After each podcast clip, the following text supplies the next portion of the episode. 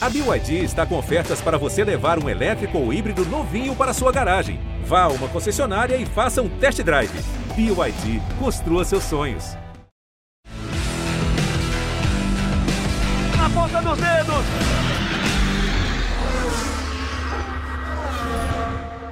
Hora de velocidade no GE. Globo. Tá começando mais um episódio do podcast Na Ponta dos Dedos nessa semana especial. Pós-Fórmula E, pré-Fórmula 1. Eu sou o Bruno Fonseca. Mais uma vez registro aqui a minha alegria de estar ancorando esse podcast e vou apresentar os nossos convidados de hoje. O primeiro é um sócio proprietário aqui do podcast, senhor Rafael Lopes. O homem tem até vinheta. Pode soltar. Rafael Lopes! Fala, Rafa! Tivemos um final de semana movimentado na Fórmula E em Roma. Vitórias de Jean-Eric Verne, de Stoffel Van Dorn, pilotos com passagens pela Fórmula 1. Grande final de semana tivemos lá, Rafa. Tudo bem, Bruno? Sempre voando baixo. Foi, foram duas corridas muito legais lá em Roma. A gente teve no sábado o Lucas de Graça batendo na trave, quase venceu a prova, faltando cinco minutos, quebrou o eixo de transmissão e aí a vitória caiu no colo do Jean-Henrique Verne. E no domingo, uma grande vitória dominadora do Stoffel Van Dorn, que não teve nem safety car no fim da prova para atrapalhar. Foi muito bem. O belga da Mercedes, a Mercedes que é a única equipe a ter duas vitórias, né? E campeonato muito equilibrado, quatro vencedores diferentes em quatro corridas até agora. Campeonato que promete bastante. Torcer para que tanto o Lucas de Graça quanto o Sérgio Sete Câmara consigam reagir aí. O Serginho teve um grande resultado na primeira, no primeiro fim de semana. E o Lucas de Graça quase conseguiu essa vitória, ficou muito próximo da vitória, mas está mal no campeonato, porque o carro dele quebrou nas duas provas, né? Na, em Roma. Fórmula 1, Grande Prêmio da Emília-Romanha, que tem um nome gigantesco, depois a gente fala sobre isso. Também ali com a promessa que a Red Bull venha muito forte e a Mercedes tentando se chegar ali perto. Com a gente também hoje nessa edição do podcast e ele que é uma referência para quem escolhe essa profissão, para quem deseja ser um narrador esportivo. Uma alegria receber o Everaldo Marques, narrador dos canais Globo. Ever, é muito bom ter você aqui com a gente. Nessa semana pré-GP lá em Imola, ano passado, o GP que definiu o título mais um de construtores para a Mercedes, depois na corrida seguinte na Turquia o Hamilton confirmaria mais um título, mais um final de semana no circuito italiano para a Fórmula 1, EV. Tudo bem, Bruno? Um abraço para você, para o Rafa, para todo mundo que está acompanhando a gente. Muito obrigado pelo convite. Segunda vez que participo aqui com muita alegria para falar de uma coisa que eu gosto muito, né, que é o automobilismo. Então, estou bem, bem feliz com esse convite. Ah, essa corrida vai ser muito legal, né? Essa corrida de, de Imola, porque a Red Bull sai decepcionada, saiu decepcionada do Bahrein porque não venceu, mas com certeza otimista porque teve o carro mais rápido do final de semana lá. Acho que pode se posicionar como favorita, talvez, diante da Mercedes aí. E se contar com um pouquinho mais de sorte, até do, do Sérgio Pérez, a gente lembra que largou do pit lane no Bahrein, conseguiu chegar em quinto. É, se o Pérez tiver uma, uma situação, um final de semana limpo, ele é mais uma peça ali para ajudar a incomodar a Mercedes. Então a relação, é, é, claro que é só a corrida do Bahrein que a gente tem como referência. Nem os testes de pré-temporada funcionam no seguinte sentido de que os testes de pré-temporada e a primeira etapa aconteceram na mesma pista, então a gente não tem referência de outro tipo de circuito, mas a relação de forças parece que mudou e aquele domínio da Mercedes, que em ritmo de corrida desaparece, o Verstappen fica lá correndo sozinho em terceiro, para 2021 essa coisa mudou e a gente pelo que viu no Bahrein, provavelmente vai ter um campeonato bem mais equilibrado, bem mais emocionante, o que é ótimo. Com a gente também hoje a Bruna Rodrigues, a Bruna é estagiária de motor do GE, está sempre acompanhando de perto todas as categorias pelo mundo, as categorias que os canais Globo têm transmissão, mas todas as outras também, as mais importantes pelo planeta. Bruna, muito legal ter você com a gente, viu? Seja bem-vinda. Obrigada, Bruno. Fala, galera. É muito bom estar aqui. É, vamos discutir um pouquinho né, sobre essa, esse nosso semana da Fórmula E. Não foi tão bom para os brasileiros, mas a gente está com expectativa para as coisas mudarem na, em Valência. E claro, o GP da Emília-Romanha, promessa de mais um capítulo do, desse duelo entre Hamilton e Verstappen. A gente está ansioso para ver se vai dar briga, quem vai sair melhor. Vamos nessa. Vamos nessa, Bruna. Rafael Lopes, final de semana em Roma, mudança de traçado, um circuito maior, o segundo maior da história, né? Só perdendo para Pequim na história da Fórmula E. Fórmula E que sempre traz muitas novidades e surpresas em suas corridas. Tivemos a vitória do Verne no sábado, Van Dorn vencendo no domingo. Van Dorn tinha feito a pole position no sábado, mas não conseguiu vencer e foi vencer no domingo. Rafa com a Tech Cheetah, equipe atual campeã, levando o seu novo trem de força para o final de semana italiano e vencendo a primeira prova com o Verne. Rafa. Exatamente, é promissor é, o desempenho da Techchita, né? Porque ela na primeira corrida, nas duas primeiras corridas em Dária, né? Ela levou o carro do ano passado e tanto o Verne quanto o Félix da Costa conseguiram resultados ali medianos, né? Já nessa segunda prova, no sábado, o Verne venceu a corrida e no domingo, o Félix da Costa fez uma grande corrida de recuperação, foi ganhando posições ali, brigou ali no meio para marcar os pontos, bons pontos no campeonato. Mas a gente está vendo mesmo é uma, um grande duelo ali entre Mercedes e Jaguar. São as duas equipes mais fortes da temporada até agora. A Mercedes conseguiu um desempenho muito dominador na primeira corrida do ano com o Nick De Vries e agora nessa última corrida em Roma com o Stoffel Van Dorn. Foi, Van Dorn andou muito bem na qualificação e também na corrida. E a Jaguar tem sido bastante regular, tanto é, tem uma das duplas mais fortes do campeonato. A gente tem o Sam Bird ali liderando o campeonato, tem o Mitch Evans na segunda posição, eles são, estão fazendo um dois aí no campeonato, com bons desempenhos, tanto o Sam Bird quanto o Mitch Evans fizeram grandes corridas em Roma. Quer dizer, eu acho que nesse momento a gente tem Mercedes e Jaguar num patamar acima das outras, com ali com a Tech Cheetah chegando perto, a Audi também mostrou velocidade com o Lucas de Graça, mas ainda tem problemas sérios de confiabilidade. Aliás, tem sido um problema da, da Audi nas últimas temporadas, a confiabilidade do carro. O Lucas sempre briga ali pelas primeiras posições, mas nunca consegue ter uma regularidade no campeonato. Ele aposta muito nas corridas de recuperação, porque ele vai bem até na corrida, mas no treino ele não consegue um bom desempenho. Foi uma exceção que aconteceu no sábado em Roma, em que ele brigou, inclusive, pela pole position, foi para a super pole. Mas é, é bom para ficar de olho. O bom é que na Fórmula E não tem nada muito garantido, né? A gente nessa, a gente tem um cenário agora na próxima etapa em Valência, que vai ser realizada no circuito Ricardo Tormo, pode mudar tudo. Uma equipe pode surgir ali com chances de vitória.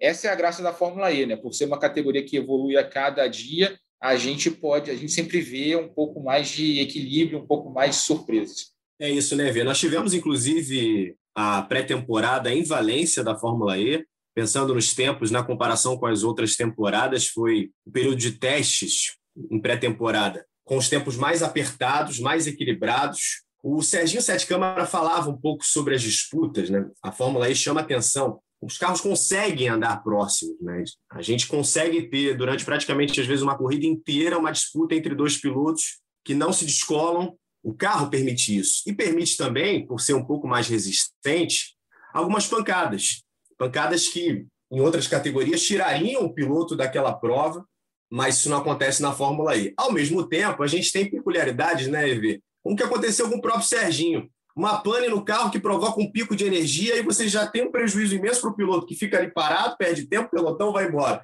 Ele consegue voltar, mas aí ele é punido pelo pico de energia, tem que passar pelo pit lane. São curiosidades da Fórmula E que fazem com que essa corrida seja imprevisível. Né? A gente tem um final de semana, como a gente teve agora em Roma, com duas provas e que você de fato não consegue prever o que vai acontecer nem no sábado, nem no domingo. É, a categoria, a categoria é muito legal, ela ainda está evoluindo, né, Bruno? Ela é uma categoria nova e ela está evoluindo com novidades a cada ano, com os carros aumentando a potência. Acompanhando as corridas do final de semana em Roma, é, me chama muito a atenção esse, esse negócio que você falou sobre os carros serem resistentes e permitirem os toques, né? Porque circuito de rua, você está sujeito a roçar no muro a qualquer momento. E em outras categorias, uma escapadinha é fatal. Na Fórmula E, não. Então, você não só pode escapar, como você pode dividir com o amiguinho ali, se esfregar com o amiguinho, misturar tinta, né, como, como dizem, e as coisas continuam, vamos embora e tá tudo bem. Então, a coisa do stock car, meio NASCAR, assim, que é legal, acaba fazendo parte do pacote da Fórmula E, ajuda a atrair o público, né, porque a gente não vê muitas dessas disputas em outras categorias.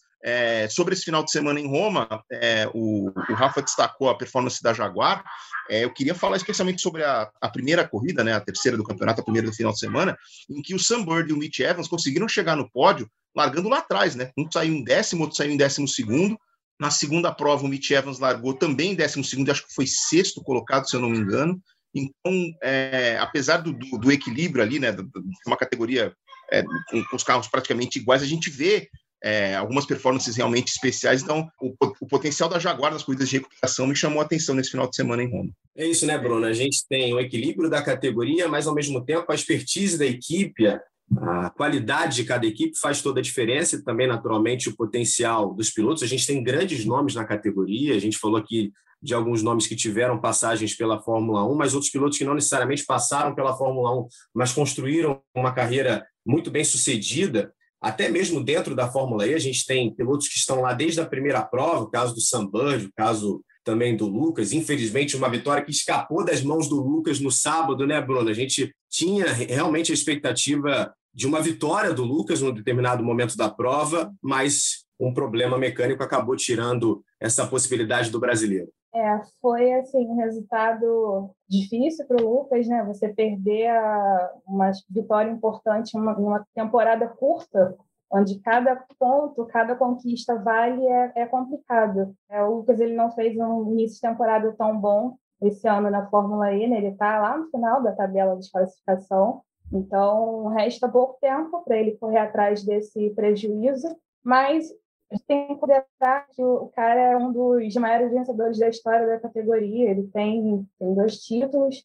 É, ano passado ele foi um dos destaques da, do campeonato, embora não, não tenha vencido. O Félix da Costa tenha levado a melhor. Mas a gente fica aí com a expectativa de que ele pode, tem toda a capacidade de, de ainda dar aquele suspiro e conseguir voltar mais forte nas próximas etapas. Eu acho que a Audi também tem essa capacidade. Ano passado, na última temporada, ela teve um desempenho, embora é, a Mercedes tenha ali é, roubado os holofotes do campeonato, ah, acredito que a equipe consiga manter, sim, essa regularidade importante para o de graça conseguir se manter entre os, entre os primeiros eventos. Naturalmente, né, Rafa, a gente tem uma preocupação com a segurança, como em qualquer categoria, mas por vezes passa a impressão de um certo exagero. Você mesmo falava a respeito da largada da corrida número 2 lá no domingo, né, em que a gente tinha, naquele momento já, um tempo bom em Roma, não havia expectativa de chuva para a corrida número 2, a expectativa era muito pequena de chuva, ali 5%. A pista já estava bem seca, não estava totalmente seca, mas já estava bem seca. Mesmo assim, tivemos as duas largadas do final de semana com o safety car. É até difícil a gente acreditar que no sábado, por exemplo, a gente teve uma corrida tão boa, porque ela começa com o safety car e termina com o safety car. Isso não aconteceu no domingo, ela começa com o carro de segurança, mas não termina, ele sai ali praticamente na volta final e o Van Dorn consegue segurar o Sims até o fim e não sofre nenhuma ultrapassagem, mas de alguma maneira chama atenção, né, Rafa? A gente teve no domingo um cenário ali no início da prova que permitia, por que não, uma corrida sem o carro de segurança na largada. É, eu achei um excesso de zelo do Scott Elkins, que é o diretor de provas da Fórmula E. É, no sábado, entendo a, a necessidade da largada do safe, um safety car. Começou a chover muito próximo antes da largada, já tinha chovido no intervalo ali entre a, a classificação e a corrida, mas começou a chover realmente, a garoar mais forte perto do horário da largada da corrida de sábado. Então, justifica-se a largada com safety car. No caso do domingo, já tinha parado de chover há muito tempo, a pista estava úmida, mas dentro de um nível aceitável ali, que os pilotos estão acostumados a andar. A gente lembra que a Fórmula E não tem pneu de slick, não tem pneu de chuva, é um pneu para as duas condições de pista, né? um pneu próximo dos pneus radiais que a gente tem nas ruas, né? Um, claro que com borracha de competição, mas eu acho que no domingo foi um excesso de zelo é, perdemos ali uma largada que poderia ter sido muito legal, com dois pilotos que não estavam acostumados a largar na frente. E mesmo assim, a gente teve uma grande prova, com boas disputas. O Van Dorn provando que é, a gente pega as corridas da Fórmula E, né, corridas de 45 minutos mais uma volta, sem a necessidade de pit stop. Então parece que a tática não influencia tanto, né? a estratégia não influencia tanto. Mas não, você tem, no caso da corrida de domingo, foram três é, ativações do modo ataque, tem o fan boost, que cinco pilotos ganham. Então, você jogar com todos esses elementos e acertar o momento de passar no modo ataque sem que é, algum piloto bata e aconteça uma bandeira amarela, uma full course yellow, né, que seria o safety car virtual que a gente tem na Fórmula 1, ou a entrada mesmo do safety car, perderam a ativação do modo ataque porque passaram um pouco antes é, da entrada de um safety car ou do acionamento de uma full course yellow. Então, acertar os momentos em que você é, ativa o modo ataque pode ser decisivo, e foi exatamente o que o Van Dorn fez. Van Dorn ativou nos momentos corretos e, com isso, no fim da prova, tinha uma vantagem de quase cinco segundos. Ele estava tranquilo até o último safety car da prova.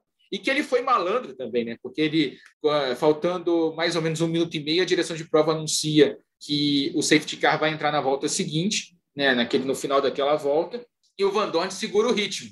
O Van Dorn segura o ritmo para passar na linha de chegada, faltando apenas uma volta. Se ele passa com um segundo, ele tem que dar duas voltas. Então era mais um desafio para ele, com todo mundo com a bateria é, no limite de, de uso, né? no, caso de, no caso de Roma. Então, quando você entra no safety car, a, a direção de prova pelo software lá tira uma porcentagem da bateria de todos os pilotos, e inclusive o Norman Ator perdeu o pódio por causa disso. Né? Usou bateria demais e acabou sendo desclassificado, perdendo o terceiro lugar na corrida de domingo. O Pascal Verlaine subiu para a terceira posição no pódio. Mas eu acho que foi o excesso de zelo largado com o safety car. A preocupação com a segurança existe, mas eu acho que também não pode ser exagerada. A Fórmula E tem essa, essa graça de ser realizada em circuitos de rua, circuitos mais estreitos, mais que a gente tem grandes ultrapassagens, os carros são iguais, né, em termos de aerodinâmica, são feitos para seguir é, muito próximos uns aos outros, então você tem disputa, é, mas eu acho que largar com o safety car foi um pouquinho de exagero do domingo.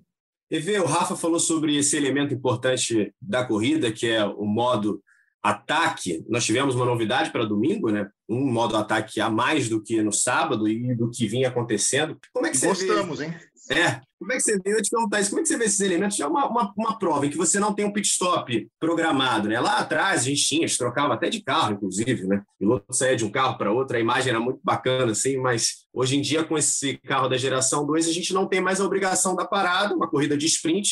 Então, de alguma maneira, a categoria vai trazendo elementos, outros elementos, para ampliar a possibilidade de estratégias. Tem gente que não gosta, tem gente que acha que devia ser uma vez só, não, não se pensar em mais coisas externas que poderiam mo movimentar a prova. Como é que você enxerga essa atitude da Fórmula E de ampliar esse cenário, colocando um modo ataque a mais? É, eu, eu entendo os puristas, Bruno, mas eu não, não estou entre eles, entendeu? Eu gosto de, de coisas, de elementos para deixar as corridas mais emocionantes. Eu prefiro isso ah, o pessoal fala assim: ah, o automobilismo americano tem muita bandeira amarela, aí junta tudo, cria essa, esse equilíbrio de maneira artificial e tal. Eu prefiro isso do que corridas modorrentas, chatas, que não tem disputa, em que não acontece nada. Você basicamente tem uma emoção na largada e depois vira uma procissão, é, ninguém passa ninguém, não tem disputa e aí a gente vai para a bandeirada. Eu prefiro mais emoção. Como espectador, e como narrador, então nem se fala, aí você está aí para concordar comigo. Não tem coisa mais chata do que ter que ficar ali, né, cantando tango quando não está acontecendo nada na pista. Então, pô, esse, esses viram, viram elementos de jogo de xadrez, né? Como o Rafa disse, a hora de usar, ou escolher o momento certo para fazer essas utilizações, mais o fan boost, que é um é, é, curto, mas pode fazer uma diferença ali numa manobra de ultrapassagem, numa situação ali muito próxima e tal. Eu gosto desses elementos para dar mais emoção. Por mim, eu já fecho cinco por, por corrida tranquilo. Quiser aumentar a prova para 50 minutos mais uma volta e meter cinco, eu topo. O Bruno, e o Fan Boost ajudou a decidir a corrida, como disse o Everaldo, porque o Van Dorn, dos primeiros colocados ali, era o único que tinha na, na parte final da corrida e logo na relargada, né, para a última volta da prova, ele aciona o fanbus, abre uma vantagem relativamente segura para o Alexander Sims e aí ganha a prova. O fanbus é um item importante e é legal porque você coloca o público na decisão da corrida, né? O cara que está em casa se sente assim, pô, vou votar no meu piloto favorito porque isso pode decidir a prova. E realmente pode decidir a prova. É, o, é uma potência que você consegue fazer uma ultrapassagem ali no momento chave da prova, ou no caso do Van Dorn, abrir uma vantagem. Então eu gosto de todas essas inovações, eu gosto. A Fórmula E é para inventar mesmo, é uma categoria nova que desenvolve tecnologia, que é, ajuda a evoluir essa questão dos motores elétricos, que é o futuro né, da, da mobilidade urbana no mundo inteiro.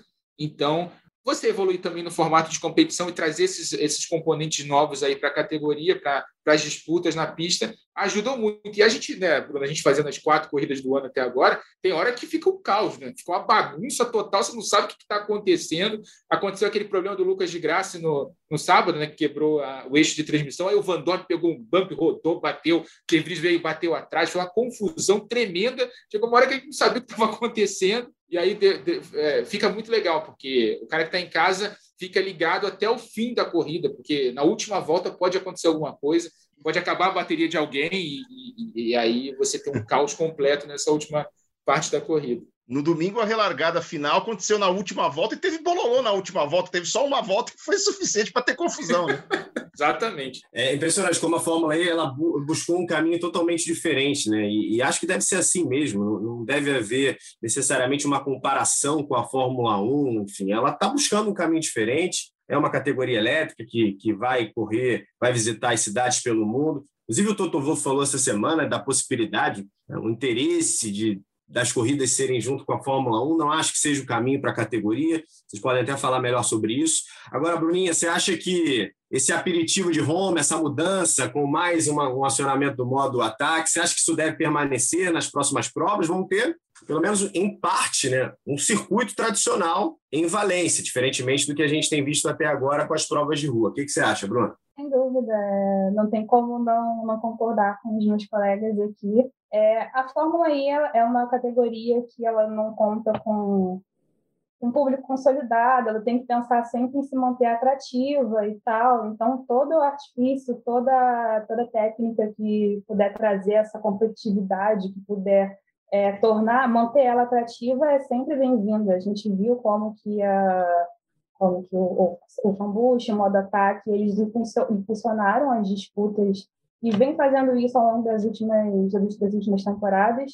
É, e a gente vê isso até pelos números da categoria mesmo, uma categoria bem recente, e ela tem é, mais de 30 pilotos na, no pódio, acho que 17 pilotos, é, vencedores diferentes nos últimos GPs. É legal a gente ver essa rotação assim é, nos pódios, é, brigando pelas, pelas posições. Então, se a gente puder ver isso aí mais vezes e mais inovações e que eles puderem trazer de diferente, é sempre bem-vindo. Para a gente fechar o assunto Fórmula E, Rafa, Eve e Bruna, quero ouvir vocês justamente sobre isso. As palavras do Toto Wolff falando da possibilidade, o interesse de um dia ter as corridas no mesmo final de semana, no mesmo lugar. Você acha que esse pode ser um caminho para a categoria, Rafa? Ou isso iria totalmente contra o que a Fórmula E se prestou a fazer até hoje? Olha, eu, eu li a declaração do Toto Wolff e fiquei na dúvida assim, se seria um bom caminho. Eu gosto do conceito da Fórmula E de você correr em circuitos de rua, nos centros urbanos, onde os carros elétricos têm que andar, né? Que é justamente esse é o conceito da categoria. Você fazer uma corrida limpa, né? Com tecnologia limpa dentro dos centros urbanos, onde os carros elétricos são usados para você trazer essa propaganda para o uso do carro elétrico e de energias limpas. Eu gosto desse conceito. Eu não sei se correr com a Fórmula 1 seria uma boa é, coisa para a categoria, porque traz a comparação, sabe? Tempo de volta. Ah, o carro vai, o carro é 10 segundos mais lento. Dane-se, a corrida é legal o carro é 10 segundos mais lento, qual o problema do carro ser 10 segundos mais lento? Entendeu? Se a corrida é boa. Isso vai acontecer em Mônaco, né, Rafa? Isso vai acontecer em Mônaco. Eles estão estudando ainda algumas alterações no traçado, mas a gente, é, até a notícia que pintou no fim de semana, é, a gente deve ter Mônaco completo na etapa da Fórmula E no início de maio, 8 de maio, se não me engano, é a data da corrida, é no sábado. Então lá vai ser uma rodada única por enquanto, né? Não sei se eles vão fazer uma rodada dupla, como eles mudaram a programação de última hora para Roma e depois para Valência, mas a princípio é uma etapa só, no dia 8 de maio, e deve ter o circuito completo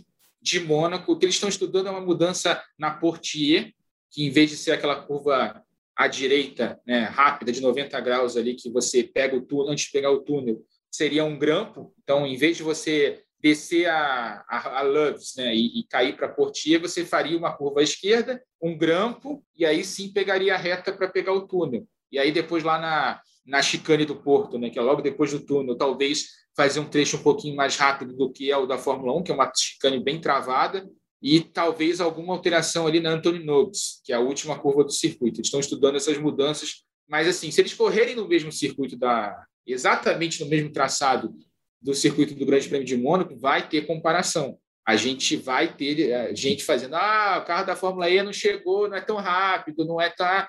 É o que eu estou falando assim, a, a, a gente tem que parar de ser purista. Eu gosto de corrida, eu gosto de. Pode ser com carro elétrico, com carro com barulho, com carro sem barulho, com caminhão, com carro de turismo, com protótipo. Eu gosto de ver corrida. Sempre gostei de ver corrida. Eu gosto dessa do formato da Fórmula E. Acho que os carros evoluíram absurdamente em sete anos. A gente tinha na primeira temporada carros mais lentos, não tinha autonomia de bateria e né, já a gente já teve uma troca né, de, de geração de carro que você já teve uma evolução absurda da autonomia de bateria e aumento também do desempenho. e, e, daqui a dois anos vai ter mais uma evolução. Né? Os carros, é, na próxima evolução, na terceira geração dos carros da Fórmula E, são estimadas velocidades em torno dos 300 km por hora, já, já passando de 300 km por hora. Quer dizer, é uma categoria que evoluiu muito em pouquíssimo tempo, né? acompanhando a evolução também dos carros de rua, da tecnologia da indústria automotiva. Né? Então, eu gosto da Fórmula E, acho que essas comparações são ruins e acho que ela tinha que seguir um caminho diferente da Fórmula 1. Acho que lá na frente, talvez a gente tenha que cruzar os caminhos da Fórmula 1 com a Fórmula E, porque vai chegar um momento que você usar gasolina não vai ser mais aceito culturalmente no mundo inteiro, porque a gente está vendo os efeitos do, do, aquecimento global, efeito estufa. Não, não, não, faz sentido você queimar gasolina no mundo que a gente vive hoje. Eu, e assim, não é um ponto, é, não, tô, não, tô, não é uma crítica à Fórmula 1. A Fórmula 1 tem que existir dessa forma nesse momento que a gente vive, mas daqui a 10 anos, talvez as categorias se. É, os caminhos das categorias se, vão para o mesmo ponto, né? Eu acho que a gente, a, a, a, o caminho é você ter tec, cada vez mais tecnologias mais limpas. A Fórmula 1 já fala no uso de combustíveis sintéticos, né, que você pode controlar o resultado da queima do combustível. Então, em vez de gerar gás carbônico, você pode gerar água, vapor de água, mas é muito caro. É muito, muito caro ainda você desenvolver é, combustível sintético. Tem um caminho que, que as categorias americanas usam, que é o biocombustível, que é o etanol, né, que também gera um, uma, um, produto de queima mais limpo, mas eu acho que no fim das contas, lá para frente, Fórmula E e Fórmula 1 vão acabar trilhando o mesmo caminho. Só acho que não é o momento agora. E aí, EV, é uma boa nesse momento para a categoria? Nesse momento, nesse momento acho que não, Bruno. É, a única justificativa que eu veria é, o barulho aí ao fundo não é motor de Fórmula E, é meu filho, tá? O que eu veria é, seria a história de cortar os custos, talvez entendeu? É, como estão juntando também Fórmula 2 e Fórmula 3 nos mesmos finais de semana e tal. É a única justificativa nesse momento, que, como o Rafa também disse,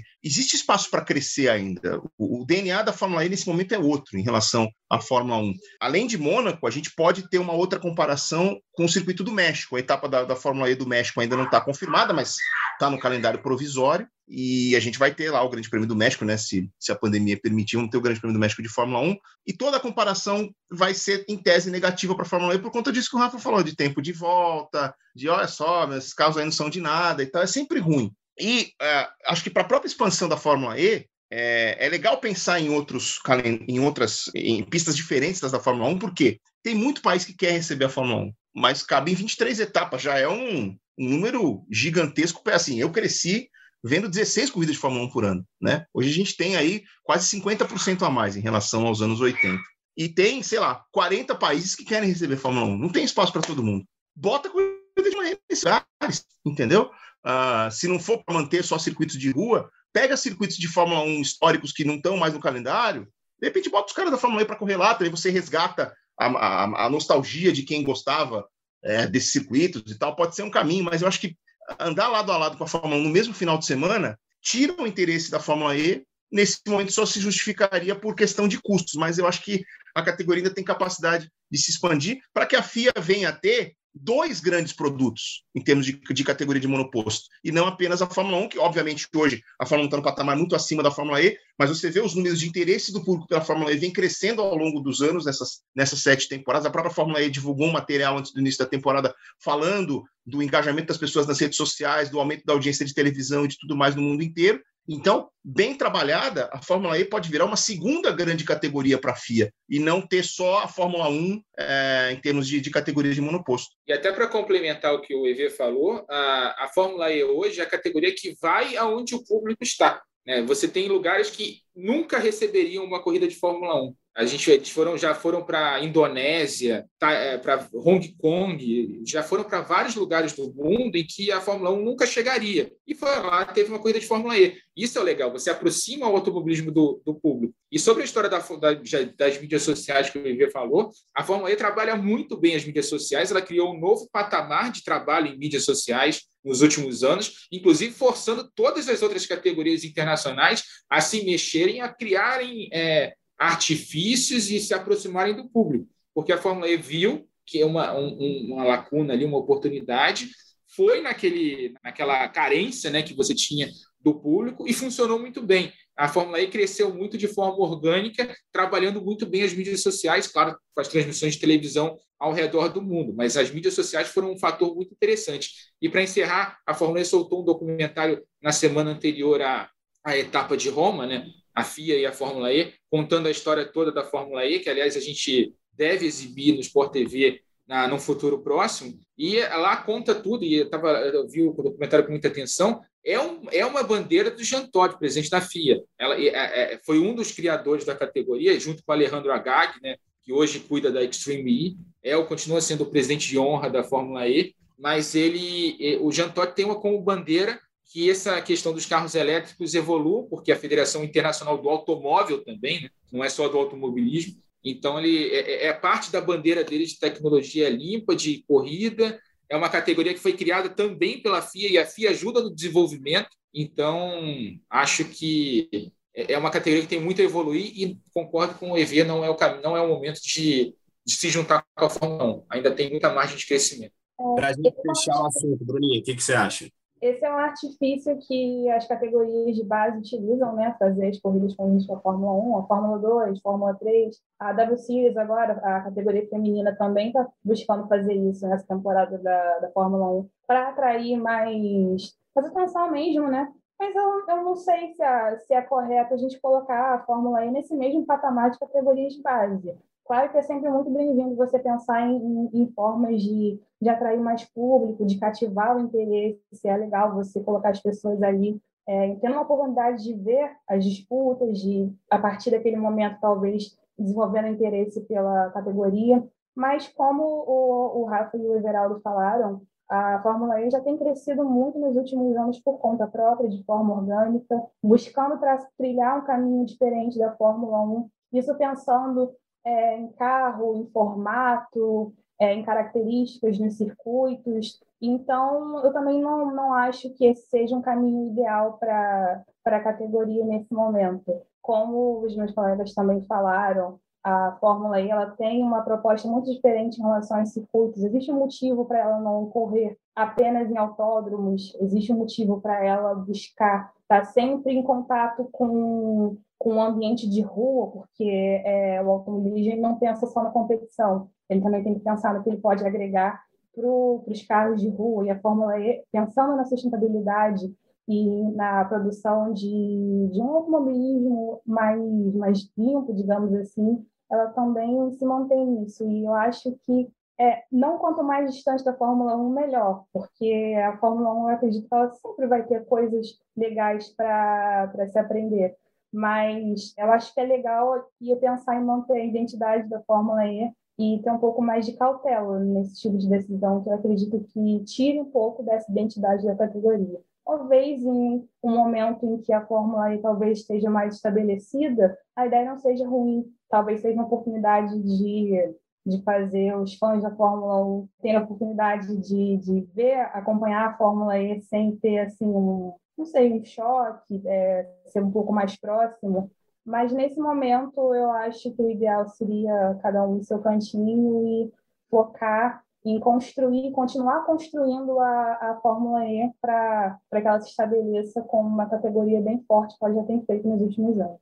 Já que atrelamos os assuntos Fórmula E e Fórmula 1 nos últimos minutos, hora de aprofundar um pouco mais no tema da F1. Teremos nesse final de semana o Grande Prêmio da Emília-Romanha, mais uma vez, a Fórmula 1 voltando ao circuito de Imola, tinha ficado 14 anos fora, voltou ano passado, e a prova do ano passado foi em novembro. Então a gente já tem aí de cara uma diferença importante em relação à possibilidade de mudanças climáticas que a gente teve no ano passado, até porque a corrida vai ser agora em abril, no próximo final de semana. Lembrando um pouquinho como foi o resultado de 2020, nós tivemos a vitória do Hamilton. Naquele final de semana, a Mercedes confirmava o título de construtores, o Hamilton ainda não, foi confirmado depois na Turquia. A Mercedes fez dobradinho, Bottas ficou em segundo, Ricardo com a Renault conseguiu ir ao pódio na terceira posição, Kvyat com a AlphaTauri foi o quarto colocado e foi uma corrida muito ruim para a Red Bull, porque o Verstappen não concluiu e o álbum, dentre os pilotos que terminaram a prova, ficou na última posição. Rafa, começo com você. Quanto que Imola pode ser decisivo, na tua opinião, pensando no cenário de 2021? A gente está vivendo um ano, né, Rafa, que as equipes estão vivendo um dilema. Quanto que você vai investir nesse carro pensando que no ano que vem o regulamento vai mudar completamente, então você pode ter um gap depois no início do ano que vem. Algumas equipes já deixaram isso muito claro, como é o caso da Haas, né, que não está mais pensando em, em evolução nesse carro de 2021. E talvez a gente tenha a possibilidade, será, Rafa? Essa é a pergunta em Imola, de observar de uma forma mais, uh, uma forma mais otimizada o desempenho do carro da Mercedes? Olha, acho que a gente só vai ter uma, uma realidade realmente da disputa entre Mercedes e Red Bull daqui a duas corridas no Grande Prêmio da Espanha, em Barcelona, que é tradicionalmente a pista que melhor avalia o desempenho dos carros ao longo da temporada, tanto que até o ano passado era a pista onde as equipes realizavam a pré-temporada. É um circuito que tem todos os tipos de curva, tem retas longas, tem trechos de baixa, trechos de média e trechos de alta. Circuito que serve muito bem para testes, né, para as equipes evoluírem seus carros, nem tanto para as corridas. As corridas não são tão muito animadas lá, mas uh, para você ter um panorama real do que a gente vai ver no restante da temporada, acho que a gente tem que esperar até Barcelona. Nas duas próximas corridas, tanto em Imola quanto em Portimão, o Grande Prêmio de Portugal, a gente deve ver uma Red Bull muito forte, a Mercedes correndo para minimizar os danos. Não é o momento ainda da Mercedes, ela conseguiu é, evoluir o carro para não ter um, não tomar um banho da Red Bull no Grande Prêmio do Bahrein. Só que agora a gente em Imola tem uma realidade diferente. É um circuito estreito, com poucos pontos de ultrapassagem em que a posição de largada vai definir bastante. Se a Red Bull tiver um desempenho melhor do que o da Mercedes, como foi no Bahrein, principalmente no, no qualifying, dificilmente o Verstappen perde essa corrida. Vai ter muito jogo tático, né? um safety car ali pode mudar tudo e aí colocar o Hamilton na frente ou colocar uma das Mercedes na frente, mas em condições normais é uma pista para a Red Bull, de repente, até fazer dobradinha com o Sérgio Pérez e com o Max Verstappen acho que vai ser um final de semana em que a gente vai ver o holandês ali dando, andando muito forte e a Mercedes ali lutando para tentar beliscar uma segunda posição. Não vejo mais do que isso. Claro que o Hamilton é um gênio, é o melhor piloto da Fórmula 1 atualmente e pode tirar um coelho da cartola, mas em condições normais é pista para a Red Bull se destacar. E vê, o Rafa está lembrando as dificuldades da Mercedes um cenário que a gente tem pensando até em traçado de Imola, não vai ser certamente uma corrida fácil. Pensando nessas dificuldades, naturalmente a gente vai focar muito nessas disputas Red Bull, Mercedes, Hamilton, Verstappen, mas você acredita que isso pode uh, mudar um pouco o cenário para esse final de semana, pensando numa equipe de segundo pelotão, equipes intermediárias que possam surpreender? Ou você ainda acredita que em Imola ainda teremos uma disputa polarizada entre Red Bull e Mercedes? Ah, eu acho que a disputa vai ser polarizada pela vitória, mas é, a corrida pode ser boa, Bruno, no pelotão inteiro. Eu lembro que no ano passado a gente teve brigas muito boas no pelotão intermediário ali, com Ferrari, com Haas, com o George Russell andando perto dos pontos, né? Aí ele se atrapalhou lá atrás do safety car em uma das, das bandeiras amarelas e acabou perdendo essa chance. O Albon estava no pelotão intermediário no, no, ano passado, na corrida de Imola. O Rafa lembrou, vocês lembraram, né?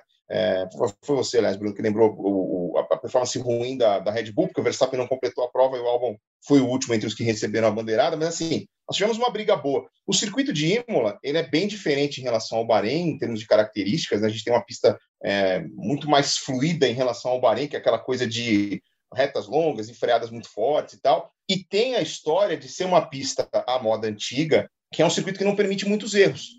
É uma pista estreita, mais estreita em relação ao Bahrein. Não é aquele festival de área de escape asfaltada. Então, assim, um errinho você atola na brita e vai embora, entendeu? Então é preciso tomar cuidado. Continua sendo uma pista bastante traiçoeira, mas, assim, a expectativa é de uma corrida boa. Ano passado, a gente lembra que a, o, o Gasly largou em quarto com a AlphaTauri e o, o Kvyat chegou em quarto, ele quase tomou o pódio do Ricardo no ano passado. Né? Então, assim, equipes, digamos, de outro pelotão que podem tentar surpreender. Mas eu realmente acho que, que, a, que a, a Red Bull vai ser favorita. E, de novo, né, até como eu falei no começo, se o, Sérgio Pérez tiver um final de semana limpo, ele pode ser um protagonista dessa prova, porque é, no Bahrein ele teve, que, ele teve que largar do pit lane e mesmo assim conseguiu escalar ali para chegar em quinto lugar. o Sérgio Pérez, se o Sérgio Pérez pudesse, se ele fosse presidente do mundo, as 23 etapas do Mundial seriam no Bahrein. Né? Metade no circuito tradicional, metade no anel externo. Ele vai lá e, e, se dá bem nas duas, nas duas situações. A gente lembra que no anel externo no ano passado ele terminou a primeira volta em último, que estavam na pista, e ganhou a corrida, a primeira vitória dele na Fórmula 1. Então, se o Sérgio Pérez pudesse, no dia que ele for presidente do mundo, todas as etapas do Mundial de Fórmula 1 vão acontecer no Bahrein. Mas se ele tiver um final de semana limpo e sem erros em, em Imola, eu acho que ele pode incomodar e ajudar mesmo o Verstappen a é, a completar esse domínio da, da, Red Bull sobre, sobre a Mercedes no final de semana. Como é que você vê essa disputa, Bruno? O EV estava falando aqui sobre uh, as diferenças de circuito, né? Imola, a moda antiga. Acho que num cenário como aquela disputa entre Hamilton e Verstappen do Bahrein, o Verstappen não ia nem precisar, né, Bruno, devolver a posição, porque eu acho que ele ia ficar ali mesmo. Né? Depois que eles colocassem as quatro rodas lado de fora, ele ia ficar ali, ia ficar na brita. Como é que você vê, Bruno, essa disputa no próximo final de semana? É claro que em 2021 parece que a gente está sendo apresentado para uma Fórmula 1 mais aberta, né? A gente viu no Bahrein como que equipes como a, a McLaren vieram mais forte, a própria Ferrari, que teve um 2020 bem difícil também, veio um pouco mais forte. Mas falando de vitória, é difícil realmente a gente fugir da, da dicotomia entre a RBR e Mercedes. Vai ficar entre eles a decisão. É, eu acredito, eu também acho que, que a RBR ela tenha tudo para dar as cartas nessa etapa. Eles saíram com a vantagem do Bahrein, o Max dominou os treinos, classificatório, foi muito forte na briga com o Hamilton, o que é promessa de que ele consiga manter ao longo do ano. Mas eu acho que, apesar disso, a Mercedes ela tem um trunfo em Imola, que é a questão da, da estratégia. A, apesar de que, às vezes, a gente vê a Mercedes errando um pouquinho né, quando ela precisa jogar e tudo mais, mas eu acho que, considerando que Imola é um circuito onde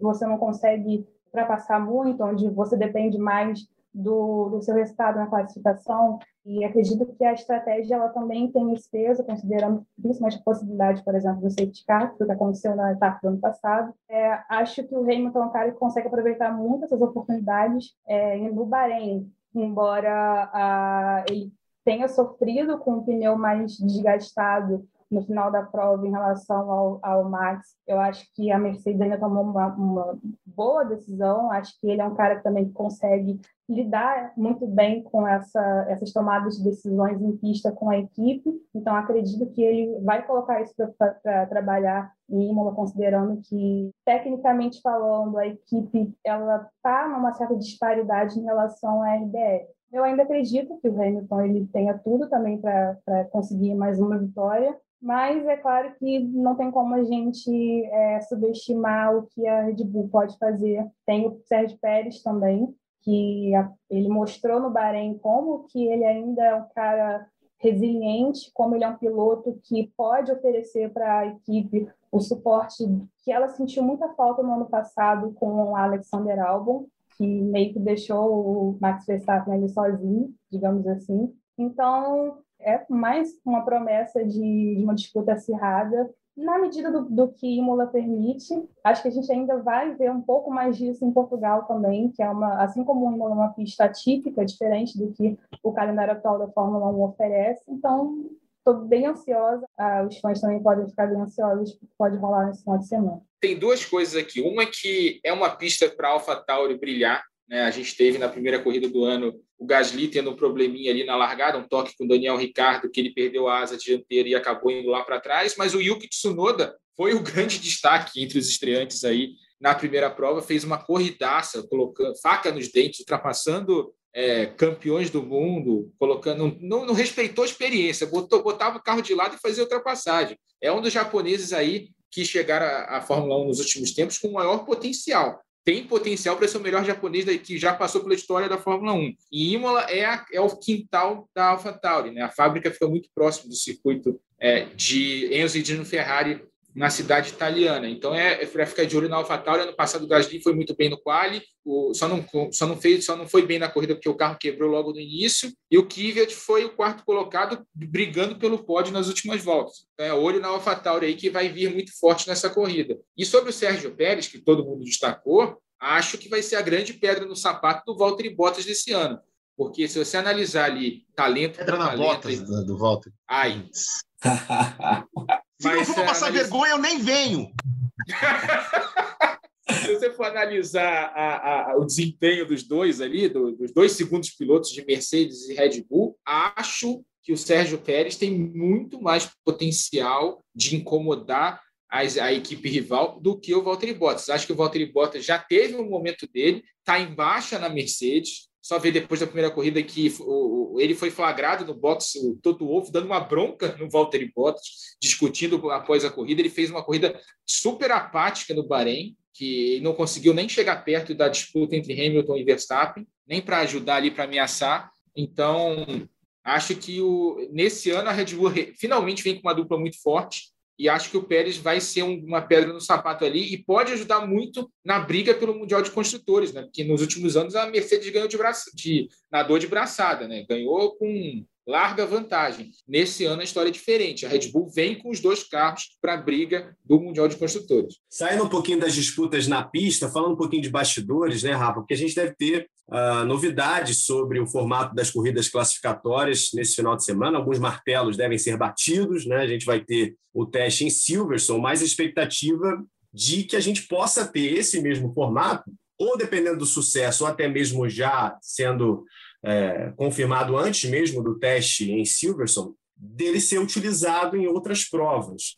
Teríamos uma corrida de classificação no sábado, um terço na comparação com uma corrida convencional para definir o grid. Como é que você tem visto, acompanhado esses bastidores? Qual a expectativa para que a gente tenha aí no final de semana novas notícias sobre essas mudanças? É, o martelo parece que já está batido. Né? A que, grande questão era que era uma questão burocrática de seguro. A FIA se responsabilizou pelos danos dos carros, possíveis danos dos carros na corrida de sábado, na corrida classificatória. Eu gosto desse formato. Acho que o final de semana da Fórmula 1 precisava de, um, de uma chacoalhada já há muito tempo. A sexta-feira é um. Apesar, a gente sempre fez as sextas-feiras de treinos livres do Sport TV, né? E a gente estava acostumado a ver aquela coisa meio. Ah, era, a transmissão servia muito mais para atualizar as notícias, fazer um.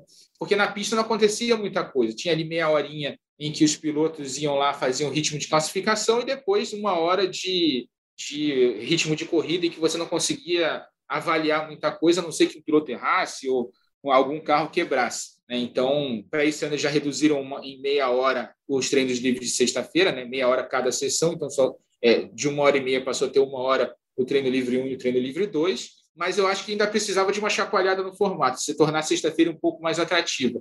E com a corrida classificatória, é justamente o que vai acontecer na sexta-feira, porque você passa a ter um treino livre e o segundo treino livre vira um quali, um quali entre aspas, né? porque não vai contar com pole position a posição de largada na corrida classificatória. A pole position vai ser definida pela corrida classificatória. A FIA é, confirmou nessa semana como vai funcionar o formato gosto desse formato. Você passa a ter um atrativo na sexta-feira, você passa a ter um super atrativo no sábado, que é essa corrida de 100 quilômetros, sem restrições, né? sem, é, sem pit stop, necessidade de pit stop, é largada e chegada, é uma corrida sprint. Eu gosto disso, acho que pode dar uma chacoalhada aí. Você vê algumas equipes de meio de pelotão ousando na, na, na estratégia de sábado para tentar largar na frente no domingo e aparecer na transmissão. Acho que a gente pode ter, acho que esse formato é interessante. Acho que a Fórmula 1 vai testar em Silverstone. É, a ideia era que eram três corridas nesse ano. Uma delas no Brasil seria outro palco de corrida classificatória. Deve ser apenas para ratificar nesse fim de semana. Eu gosto dessa ideia. E esse subsídio, né, EV, que as equipes devem receber de 500 mil dólares.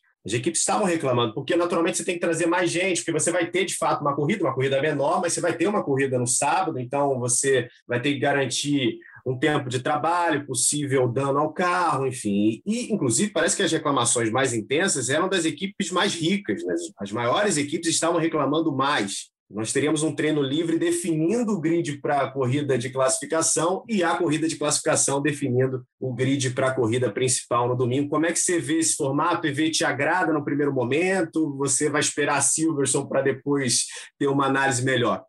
Em tese, né, Bruno, eu gosto, porque assim, diante de tudo que a gente falou aqui das inovações que existem na Fórmula E e que a gente gosta, que eu pessoalmente gosto, se eu dissesse aqui que eu sou contra uma inovação na Fórmula 1 para tornar as coisas mais emocionantes, eu estaria sendo, eu estaria contradizendo a minha opinião em relação à Fórmula E. O Rafa foi meio polido nas palavras dele, mas as sextas-feiras da Fórmula 1 estavam enfadonhas, chatas, né? Com um treino de uma hora e meia, que a gente ficava ali uma hora batendo papo, né? Porque as coisas não aconteciam.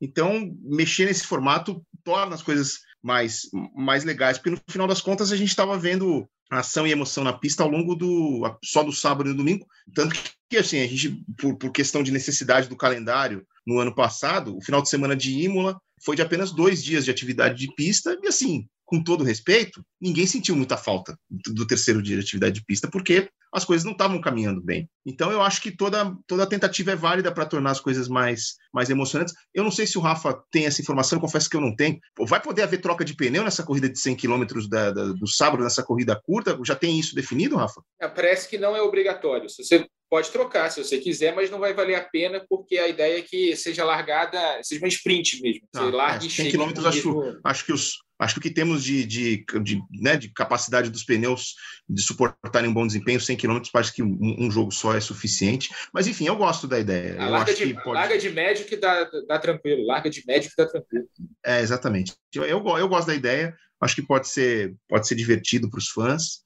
É, de novo, os puristas vão torcer o nariz, mas eu, eu não estou entre eles, então para mim está tudo certo. Vamos lá. E só para até para completar o que o Evie falou, é só para assim, a Fórmula 1 precisa se mexer. A, ela, se, ela vem se mexendo nos últimos anos em termos de tentar atrair novos, novos públicos. A, a gente tem até pela, pela audiência que a gente tinha, né? É um público majoritariamente masculino de 30 anos para cima. E você não você não tava a Fórmula 1 não atingia o jovem, né, a galera que está crescendo agora. E a pandemia ajudou por causa das corridas virtuais e todo mundo se ligou, né? E ano passado muita gente que nunca tinha visto a Fórmula 1 passou a ver a Fórmula 1, não só aqui no Brasil como no resto do mundo. E ó, a Fórmula 1 precisa se mexer para trazer gente nova. E sobre o que você falou da, da questão das equipes grandes reclamarem, é aquela velha frase famosa que acho que tem no documentário do Senna, né? o Senna falando sobre isso. Fórmula 1 é política.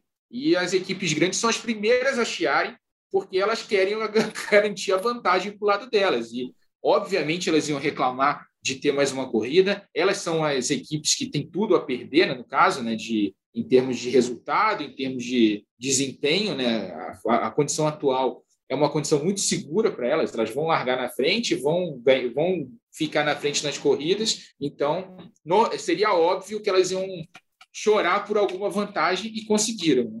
E vendo, Bruna, aqui acompanhando algumas entrevistas do Stefano Domenicali, ele sempre fala no sentido de que a gente vai testar, a gente vai ver o que vai acontecer para depois a gente tomar uma decisão. Né? A Fórmula 1 está fazendo de fato uma experiência com essa mudança de formato e não sei que tipo de parâmetro eles vão ter em Silverstone para garantir um sucesso ou não, quanto que eles vão avaliar que foi de fato um sucesso ou não esse formato, é, pensando no futuro, pensando em usar depois esse formato em outras corridas, até mesmo ainda nesse calendário de 2021, que ainda está subjúdice, porque a gente está vivendo um ano pandêmico ainda, nós temos a situação do Brasil é muito difícil, a gente tem uma corrida programada para cá, a gente não sabe se a Fórmula 1 vai conseguir entregar as 23 provas. Mas quem sabe, né, Bruno, a gente tenha, dependendo do sucesso do final de semana de Silverstone, esse formato sendo utilizado em outras provas ainda esse ano. É, a expectativa é que, se tudo der certo, a gente ainda veja essa, essa corrida de classificação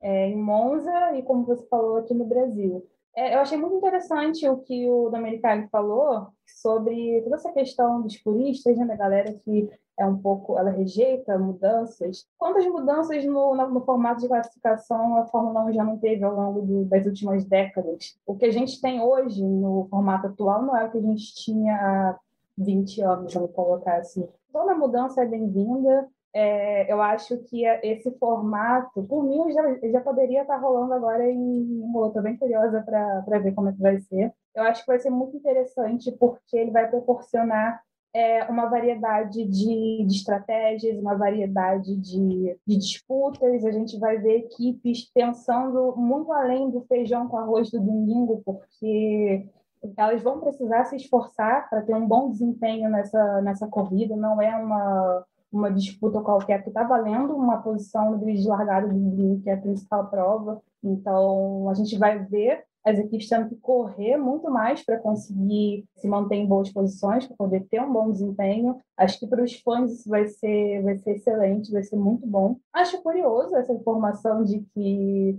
as equipes grandes elas ficaram receosas com a questão do, dos potenciais custos, porque essa questão financeira era uma preocupação justamente das equipes menores, porque elas consideravam que a, a, os times grandes eles poderiam não ter nenhum, nenhum dano e aproveitar esse ganho extra para poder investir no carro e tudo mais. Era uma coisa que as equipes menores talvez elas não conseguissem aproveitar essa vantagem. Então a gente vê como que de fato a Fórmula 1 é uma coisa bem política, como que tem um lado reclamando de determinada mudança ou decisão por uma certa razão. Aqui, no caso, a gente entende que as equipes grandes, elas, obviamente, vão ficar receosas em qualquer coisa que seja uma ameaça à, à hegemonia, vamos colocar dessa forma, enquanto as equipes menores, elas vão sempre ser um pouco mais temerosas diante de uma disparidade ainda maior do pelotão intermediário da categoria para as equipes ali do topo, aquela galera que parece estar correndo uma Fórmula 1 à parte. Mas eu realmente acho que essa novidade é muito boa. Acho que toda mudança para a Fórmula 1 é bem-vinda. Como eu falei de início, a categoria nunca foi estática e acho que não tem por que ser também. A gente vê em outras categorias por aí que os fins de semana não são estáticos. É, esse formato que a Fórmula 1 adota de três treinos extensos e classificatório não é uma coisa que a gente costuma ver em algumas categorias. Ah, na IndyCar, por exemplo, às vezes os caras fazem um final de semana de dois dias mesmo, tem tipo um treino antes da classificação e vamos embora, vamos assim mesmo, dá tudo certo. O Rafa e o EV destacaram, Imola foi assim no ano passado, e a gente não sentiu falta, deu tudo certo na corrida, inclusive foi uma corrida muito boa. Então, acho que essa novidade tem tudo para pegar. Espero que o resultado em, em Silverstone seja bom.